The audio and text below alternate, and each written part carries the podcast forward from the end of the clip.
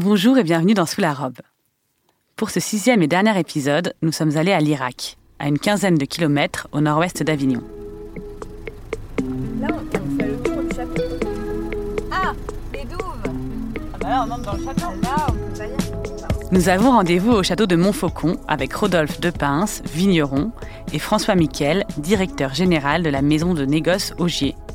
Les deux hommes représentent aussi l'appellation l'Irak, cru des côtes du Rhône. Avec eux, nous nous sommes demandé ce que ça voulait dire de boire du vin en 2020. Pour le comprendre, nous avons un peu remonté le temps et sommes retournés aux origines de cette boisson. Qu'est-ce qu'on fait? On frappe à la porte du château Ça n'a pas de sens. Je comprends pas. Il, a, non, il s'habite pas dans le château.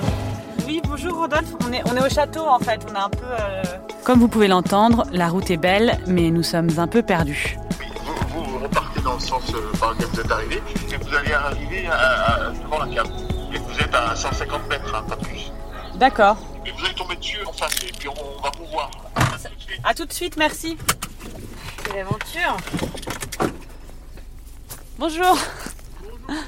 C'est- Du coup, le château, c'est. Vous y habitez? Oui. Ah, génial. Ça- C'est assez incroyable. Alors, vous allez voir, c'est une maison, c'est une maison euh, Nous avons en rendez-vous habitat. au château de euh, Montfaucon avec on Rodolphe n'est pas dans un musée. Et François Là, on rentre dans le château. général de la maison de. Oui, on s'est un peu incrusté chez vous, je suis désolée. l'appellation l'Irak, On cru des côtes du Rhône. ça, ça vous dit ouais. Ça va Là, on est sur les, les toits Ouais. et, et on, et on va voir un peu une vue euh, sur le Rhône. Euh, Oui, c'est une vue sur le Rhône, le parc. On voit, là, il y a une vigne. Et avant, il y, a le, il y a le cimetière, là. Et quand ils ont fait une extension du cimetière, ils ont trouvé les ruines d'un village du euh, 5e, 6e euh, siècle avant euh, Jésus-Christ. Donc c'était l'époque euh. Et Massaillette, c'était un peu les Grecs qui avaient découvert Massilia, Marseille, et qui avaient remonté le long du Rhône et fait des comptoirs. Et Montfaucon en était un. Et c'est- dans cette parcelle là où, où on a retrouvé tous ces, ces, ces morceaux d'amphore et donc euh, déjà commerce du vin. Donc vraiment, euh, depuis l'époque romaine, on, on a des certitudes que, euh, que des vins étaient produits ici, que les terroirs ont été remarqués par leur qualité pour faire des, des, des vins, euh, des vins, j'allais dire d'exception, ça c'est mon côté un peu euh, fier, mais euh, vra- vraiment des- des vins de, de, de très bonne facture. Et euh, on a une idée des cépages qui étaient plantés à l'époque, euh, ou moins du type de vin qu'on buvait. Je sais que les Égyptiens, ils buvaient leur vin, mais par exemple, ils rajoutaient dedans du miel, des épices, etc. Et Effectivement, à l'époque romaine, euh, on, entend euh, souvent que les vins, euh, voilà, puisqu'ils avaient des problèmes pour euh, les conserver, donc on imagine qu'ils étaient très bons juste après les vinifications, qu'ils étaient très fruités, et que plus on va dans le temps, plus c'était difficile. Donc voilà, on, sait qu'ils ajoutaient effectivement des épices. Du miel, ça arrivait, il y avait les vins d'Hippocrate, et, aussi un peu d'eau salée. Effectivement, à partir de là, on peut très bien imaginer que les vins euh, avaient un goût vraiment différent de ce que qu'on connaît actuellement, sauf peut-être juste aux sorties des vinifications où pendant un mois, deux mois, euh, le vin reste naturellement euh, assez stable. Tu compléteras sur la partie l'histoire la plus ancienne, mais je pense que sur la, la France, pour parler du marché français, on est quand même passé en une cinquantaine d'années du, du vin. Vous parlez tout à l'heure des styles de vin, mais qui étaient aussi des vins à plus petit degré. On, on buvait, le vin était plus une boisson, je dirais, on buvait à midi parce qu'on avait besoin de se, de se réhydrater. C'était 8-9 degrés. Ouais, voilà, c'est ça, 8 à 10. Et aujourd'hui, le vin n'est, euh, est, est plus un produit de, de cérémonial, culturel. Euh, on, on est tombé plus vers une consommation qui est moins volumique, mais euh, une consommation qui est plus liée à un instant, un partage, convivialité, un mariage avec une, cuisine, un plat. Euh, donc je pense que c'est ce qui a changé. Et ce qui est intéressant, et ce que j'ai lu aussi, euh, c'est que l'apparition des vins, comme on les connaît plus maintenant, est arrivée aussi au moment où l'Église s'est mise à faire du vin, parce qu'ils avaient besoin de vin pur pour, pour la messe. Et donc c'est à partir de ce moment-là qu'on a aussi fait le vin autrement, qu'on a arrêté d'ajouter euh, le, le miel, les épices, etc. Parce que c'était aussi une demande du clergé, et du coup, euh, Bon, ça, ça, ramène aussi le vin dans un degré peut-être plus euh, moins ésotérique et, plus oui mystique de toute façon on le sait hein, les, les, les, les, moines les abbayes les monastères ont été au Moyen Âge des acteurs du développement de notre vignoble. Euh, et en Bourgogne, hein, on a toujours ces abbayes euh, et, Cluny et compagnie ont été vraiment euh, des, pionniers, des défricheurs pour planter de la vigne. Donc on, leur, cette trace, elle est toujours là et on leur doit beaucoup, je pense, parce que si beaucoup de terroirs n'auraient pas été découverts sans eux. Mais c'est vrai qu'à un moment donné, les hommes d'église, les moines ont été des, développeurs de vignobles là, on passe par les, euh, tours. À cette époque, les vins sont conservés en fût et encore très peu mis en bouteille. Ce n'est que dans les années 60 que la mise en bouteille au château va se généraliser. En 1789, la Révolution française va engendrer la redistribution des vignes seigneuriales et ecclésiastiques. Après l'Église, ce sont les négociants qui vont s'occuper du commerce du vin et acheter le vin ou les raisins aux vignerons pour les commercialiser. Au début du XXe siècle, les coopératives, groupements de vignerons qui mettent les moyens de production en commun, naissent. Les premières appellations contrôlées pour le vin sont créées en 1936. Elles permettent à l'époque de limiter les fraudes et donc les mélanges des vins venus de plusieurs régions, voire de plusieurs pays comme l'Algérie. L'appellation l'Irak est créée en 1947. Bref, on le voit, l'histoire du vin est intimement liée à l'histoire avec un grand H on, va, en voir encore mieux. Là, on est au point le plus haut. Euh. J'ai demandé à François Miquel si le goût des consommateurs à l'Irak et plus globalement dans les côtes du Rhône avait beaucoup évolué un mot qui revient régulièrement de la part des dégustateurs, de la part des, journalistes, de la part des amateurs, c'est le mot fraîcheur. Et c'est vrai qu'avec l'évolution des, climats, on s'aperçoit même ces évolutions récentes des 10-15 dernières années, avant il faisait frais le matin, il faisait frais le soir la fraîcheur le soir, on la, cherche de plus en plus ces dernières années. Et l'Irak est une appellation qui est très protégée du couchant, donc de la, brûlure du soleil de fin de journée, qui va aussi participer à, amener cette fraîcheur dans les vins, qui je pense aujourd'hui quelque chose qui est apprécié par le consommateur. Euh, moi je me rappelle quand j'ai commencé ici, euh, de, de se faire reconnaître par nos blancs, c'était compliqué. Mais en fait, fur et à mesure, eh ben, ils ont, ils ont dégusté les vins, puis ils les ont trouvés bons, et puis leurs clients les ont trouvés euh, très bons. Alors il y a aussi un peu une, euh, les, consommations évoluent, les, citadins, les urbains mangent peut-être euh, plus de légumes, plus de poissons, un peu moins de viande. Effectivement, on a tendance à notre époque à boire des vins en dehors des repas, pour l'apéritif ou en soirée. Une autre chose qui a beaucoup changé dans notre façon de consommer le vin est qu'aujourd'hui, 80% du vin est consommé dans les heures qui suivent son achat. Les acheteurs veulent boire leur vin tout de suite et ne les conservent plus des années dans leur cave. De tout temps, les vignerons et les négociants ont donc dû s'adapter au goût des consommateurs, mais aussi aux différentes modes. L'engouement pour le bio et l'envie des Français de consommer des produits meilleurs pour eux et pour la planète obligent aussi les vignerons à se remettre en question. J'ai demandé à Rodolphe de Pince de me parler un peu du bio dans l'appellation. Alors, il y a un vrai engouement. Euh, un vrai engouement. À, l'heure actuelle, on est à plus de 50% de, euh, de vignerons qui soient euh, certifiés bio ou en conversion bio. Euh, mais il y a aussi euh, les autres un peu, euh, on, appelle ça les, autres mesures agro-environnementales. On a aussi des vignerons qui sont engagés dans la biodynamie.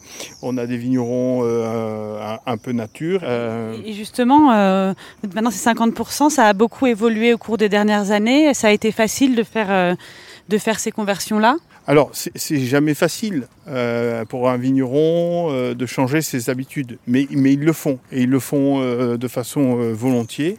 Et puis, une chose euh, où on se sent privilégié, c'est qu'on est dans une région qui est plutôt euh, très favorable, avec une climatologie où on a très peu de pluie, euh, donc très peu de maladies. on en a, hein, cryptogamiques, mais on a des orages qui sont plutôt forts. Et puis derrière, on a aussi le Mistral qui vient, qui, sèche, qui a un effet de ventilateur et qui est vraiment cette lutte contre les champignons qui peuvent détruire notre récolte. Elle, est vraiment voilà, par rapport à d'autres régions. On est privilégié. Pour terminer notre rencontre, j'ai lu un passage de l'entretien de Pierre Guigui qui imagine dans une projection catastrophique le futur de la vigne en 2050. Nous sommes en 2050. La vigne est cultivée hors sol. Comme cela coûte très cher de pratiquer la viticulture et l'agriculture en plein champ, sans parler du coût des transports, on le fait désormais sur les toits des villes. Tout est bétonné. Les terrains agricoles se sont raréfiés et c'est pourquoi on fait désormais du hors-sol, comme à Babylone. Il faut aussi dire que de nouvelles maladies qui ont émergé depuis le début du siècle ont complètement ravagé le vignoble. Maintenant, on travaille avec des vignes hybrides résistantes et des OGM, bien sûr, qui résistent aux maladies et surtout dont on peut réguler la production. On peut sélectionner une vigne qui produit beaucoup ou une vigne qui produit peu.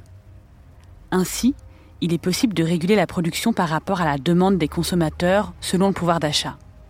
Plus les vignes produisent en quantité, plus le coût est accessible pour les catégories moins aisées et inversement. Plus les vignes sont productives, plus le vin se boira rapidement et aisément. On contrôle de même le taux de sucre et l'acidité.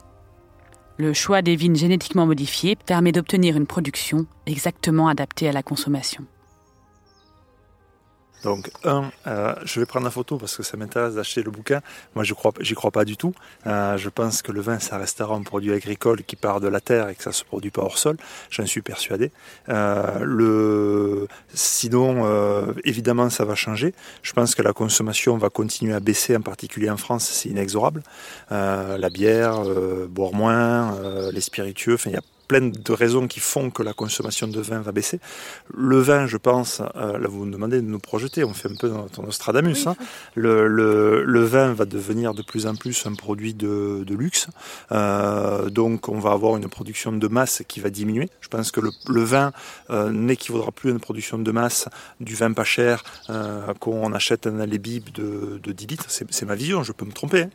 Donc je pense qu'on va plutôt se diriger de plus en plus vers des vins de terroir, vers euh, des notions de, de, de, travail d'un vigneron, exprimer un sol, exprimer euh, euh, des cépages, mais qu'on va de plus en plus devenir vers accentuer ce côté un petit peu haut de gamme et, et rare du, vin.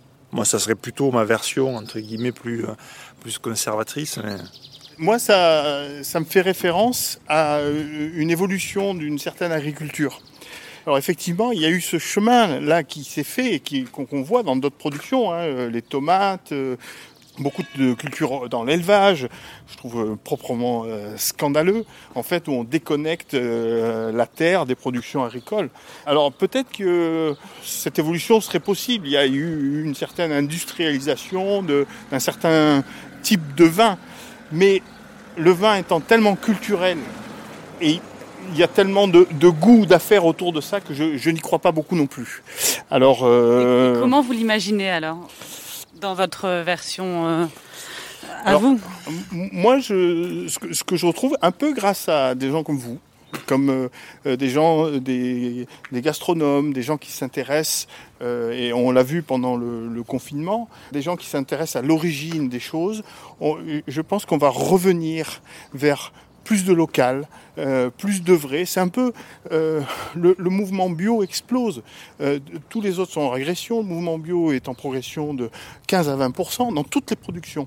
Et ça, ça veut dire quoi? Ça veut dire que les consommateurs, eh ben, ils veulent faire attention à ce qu'ils mangent, à ce qu'ils mettent dans leur corps et soutenir aussi un peu avec les modes cette, agriculture qui fait un peu plus attention. on sort de ces de ces mouvements très productivistes où il fallait, euh, après-guerre, nourrir la, euh, nourrir euh, la planète. Et voilà. Alors, ces challenges sont toujours là, mais comme le vin est aussi un petit peu un goût de luxe, eh ben, peut-être elle va pouvoir se permettre cette transition qui est déjà bien enclenchée. Et ça veut dire que les classes populaires pourront plus consommer de vin? Non, j'y crois pas. J'y crois pas parce que il y aura toujours des vignerons et on le sent par éthique qui veulent faire des vins euh, qui sont euh, accessibles mais, bien produits et qui seront euh, ça, dépend du, rendement de l'endroit où on est mais on n'est pas obligé d'être d'avoir des vignes dans le béton pour, pour faire du bon vin. Donc c'est plutôt une belle vision que vous avez, ça veut dire qu'on pourra boire des vins encore meilleurs que maintenant, qui seront plutôt bons pour la planète, ou en tout cas avec des productions qui font pas de mal à la planète, et que tout le monde pourra boire du bon vin, classe populaire comme les élites.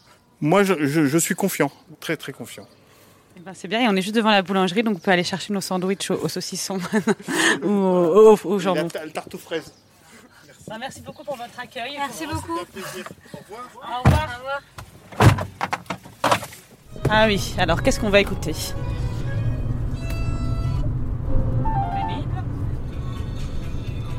On se quitte sur la musique d'Etienne Dao. Sous la robe, saison 2, c'est fini. Pas mal, pas mal. Sous la robe est un podcast de Binge Audio en partenariat avec les Côtes du Rhône. Merci à Solène Moulin qui, comme vous avez pu l'entendre, a piloté cet épisode au volant et à la console. Merci également à Soraya Kershawi-Matignon et Alban Philly pour leur organisation sans faille. Je vous dis à vite et n'oubliez pas, l'abus d'alcool est dangereux pour la santé, à consommer avec modération.